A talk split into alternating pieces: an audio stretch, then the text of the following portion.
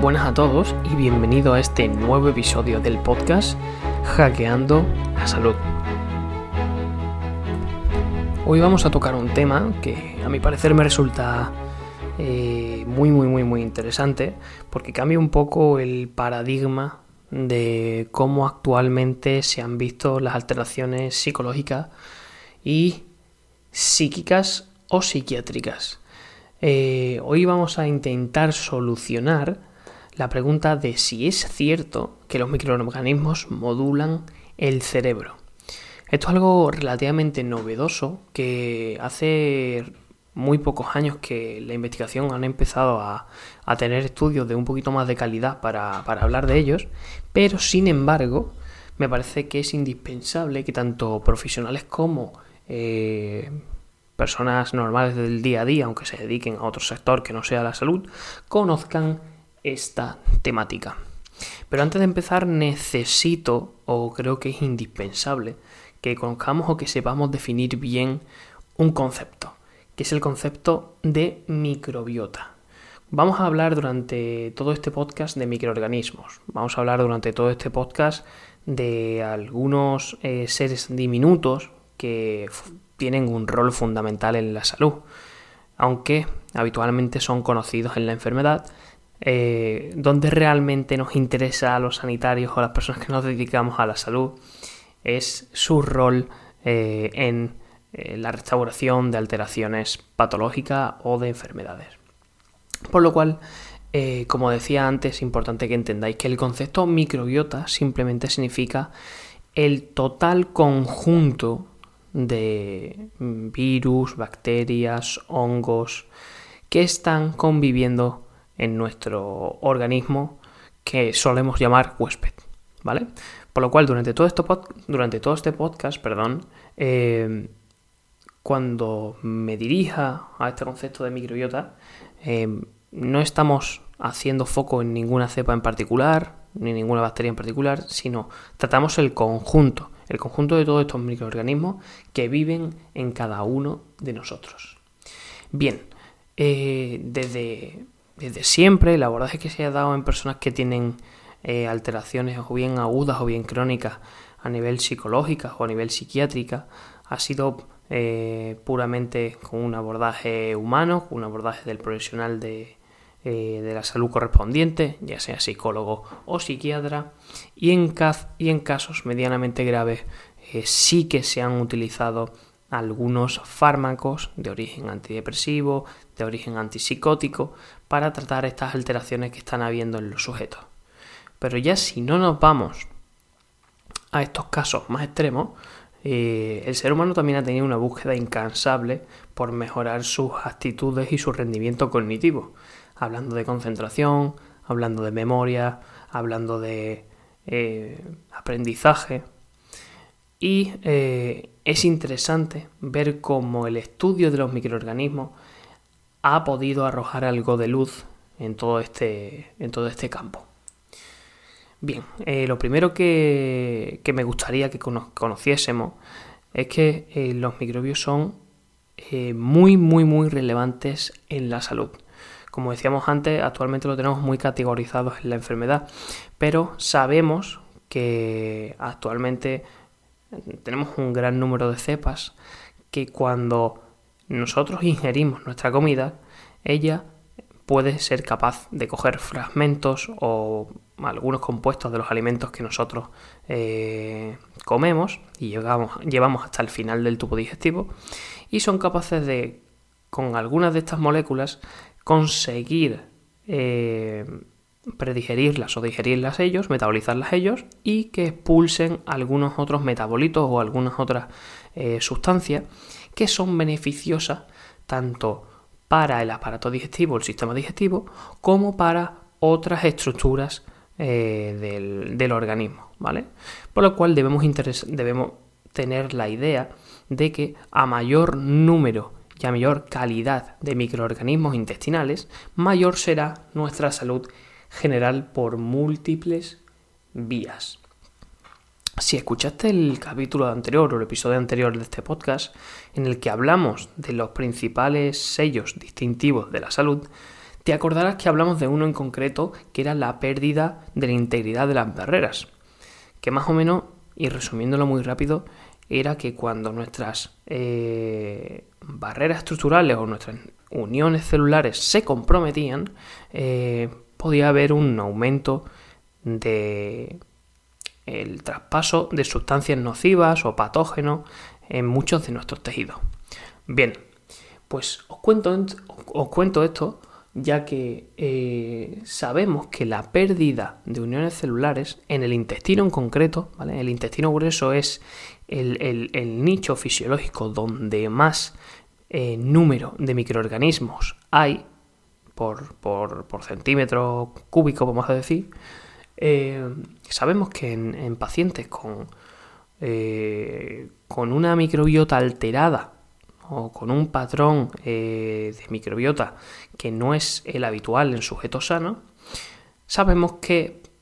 estas desregulaciones pueden participar en la ruptura o en la alteración de estas uniones del intestino, propiciando por tanto, como decíamos antes, la entrada masiva de toxinas, de fragmentos de bacterias, de eh, material eh, demasiado grande que nuestro sistema inmunitario detecta como, como, tóxico y le ataca, por tanto, por lo cual tenemos que entender, y esto se ha visto también muy bien en un tipo de estudios que, son muy particulares, que se utilizan para investigar en este campo, que son los estudios en, animales libres de gérmenes. ¿Qué significa esto? Bueno, pues son experimentos en animales que se les induce, se les induce un estrés por, por varios, por, por varios mecanismos, varios modelos, eh, o bien separando de la madre, o bien generándole situaciones complejas al pobre animal. Y eh, tanto desde el parto como en su estilo de vida, eh, tienen un, entorno controlado aséptico, es decir, libre de gérmenes, durante toda su, etapa vital o su etapa vital dedicada a la experimentación. ¿Qué implica esto? Pues implica que podemos ver qué cambios hay entre, por ejemplo, eh, sujetos a los que se le ha privado totalmente de prácticamente los microorganismos que pueden venir eh, a nivel eh, a nivel hereditario de la madre o que puede traspasar la madre en el momento del parto o que puede ingerir vía agua, vía comida, vía comunicación social con otros individuos, se les ha aislado completamente y podemos estudiar qué pasa en, por ejemplo, roedores catalogados como sin gérmenes en comparación con roedores eh, normales. Y esto nos da muchos datos interesantes que después llevar a estudios en primates o en estudios en humanos y sacar conclusiones sobre qué ocurre cuando un sujeto pierde un volumen muy grande de microbiota o cuando eh, no pasa eso. Por lo cual vemos que la primera cosa que, empezamos a ver en este tipo de estudios es que a los sujetos que se le expone a un evento estresante en el nacimiento, eh, pierden a los pocos días un volumen muy grande de microorganismos, normalmente vía fecal. Por lo cual el estrés en las primeras etapas de la vida juega un papel fundamental y define tanto la calidad como el volumen de microorganismos que vas a tener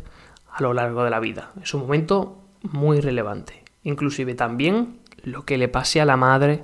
antes del nacimiento. Pero esto ya es un tema un poco más complicado de explicar. Entonces, eh, también tenemos y vemos que los estudios con animales libres de gérmenes en comparación, como decíamos, con los animales que no se les limita eh, para nada el contacto social o que, no se hacen estas intervenciones para que su microbiota esté normal, vemos como los animales libres de gérmenes responden a mayores eventos de ansiedad, menores eventos de memoria y mayor dificultad de restablecimiento de la memoria, menores interacciones sociales, eh, problemas en la regulación de la ingesta, o bien a la baja o bien a la alta, ¿esto qué quiere decir? Pues que estos sujetos parecen que tienen eh, dificultades para eh, notar sensaciones de apetito y saciedad, vemos cómo aumenta la actividad de diversos, vamos a decir, diversos ejes que controlan el sistema hormonal del sujeto, vemos también cómo hay mayor permeabilidad de los tejidos, ¿vale? No solamente de, de las uniones celulares que se abren, sino también de la barrera hematoencefálica, que si escuchaste el podcast anterior, es una serie de estructuras y mecanismos que tenemos en los vasos sanguíneos que irrigan al cerebro para que no cualquier sustancia pase a un tejido tan sensible como es el, tejido encefálico, el, tejido eh, neuronal, ¿vale? Y por último, parece que se ven en estos animales libres de gérmenes un, mayor volumen, una, menor cantidad de BDNF, que es el factor neurotrófico derivado del cerebro. Este factor neurotrófico derivado del cerebro está muy asociado a, un montón de enfermedades eh, psiquiátricas, a un montón de problemas del aprendizaje, y es muy relevante tenerlo en cuenta en el estudio e investigación de las personas o los pacientes que cursen con alguna de estas situaciones. Es por tanto eh, muy claro ver cómo eh, estos microorganismos, por diferentes vías que son bastante complejas de explicar, pueden eh, impactar en las emociones, pueden impactar en estado de ánimo, pueden impactar en capacidades cognitivas y es muy relevante a través de alimentación, a través de estilo de vida, a través de apoyo y ayuda psicológica, porque, como hemos visto al principio, los eventos de estrés disminuyen el volumen total de microorganismos. Esto quiere decir que saber cómo afrontar diferentes momentos estresantes en tu vida puede ayudar a mantener la estabilidad de estos microorganismos y por lo cual ser más resiliente o ser más resistente a todas las cosas o todas las situaciones que te puedan pasar en la vida. Por último, me gustaría destacar uno de los estudios con mayor grado de evidencia que se ha hecho en este campo, donde, eh, obviamente este era en humanos, donde eh, cogían a un grupo de personas con, con angustia,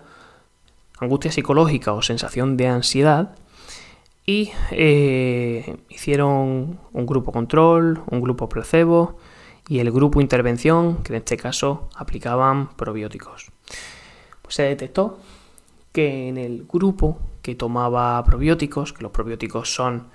microorganismos vivos, en concreto se pueden dar a través de la alimentación, en forma de yogures, en forma de kéfir, en forma de chucrut, en forma de kimchi, eh, también los fermentados, ¿vale? Pero en este estudio se daban, se daban probióticos en cápsula a ese grupo de intervención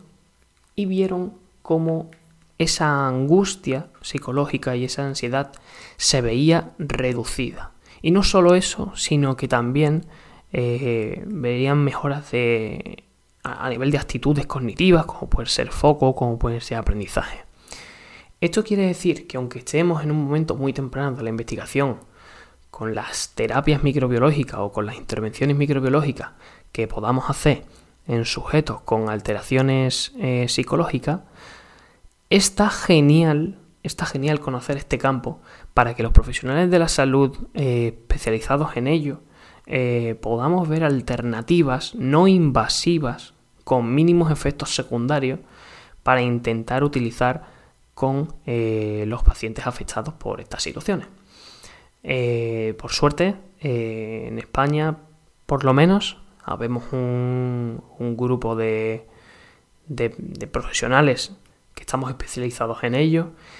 y vemos, eh, ya esto es una anécdota personal, vemos mucha mejoría cuando aplicamos intervenciones ya no solo microbiológicas, sino también que optimizan todos los procesos o todas las situaciones fisiológicas que se desregulan cuando vemos que alguna situación de este estilo está pasando. Recordemos que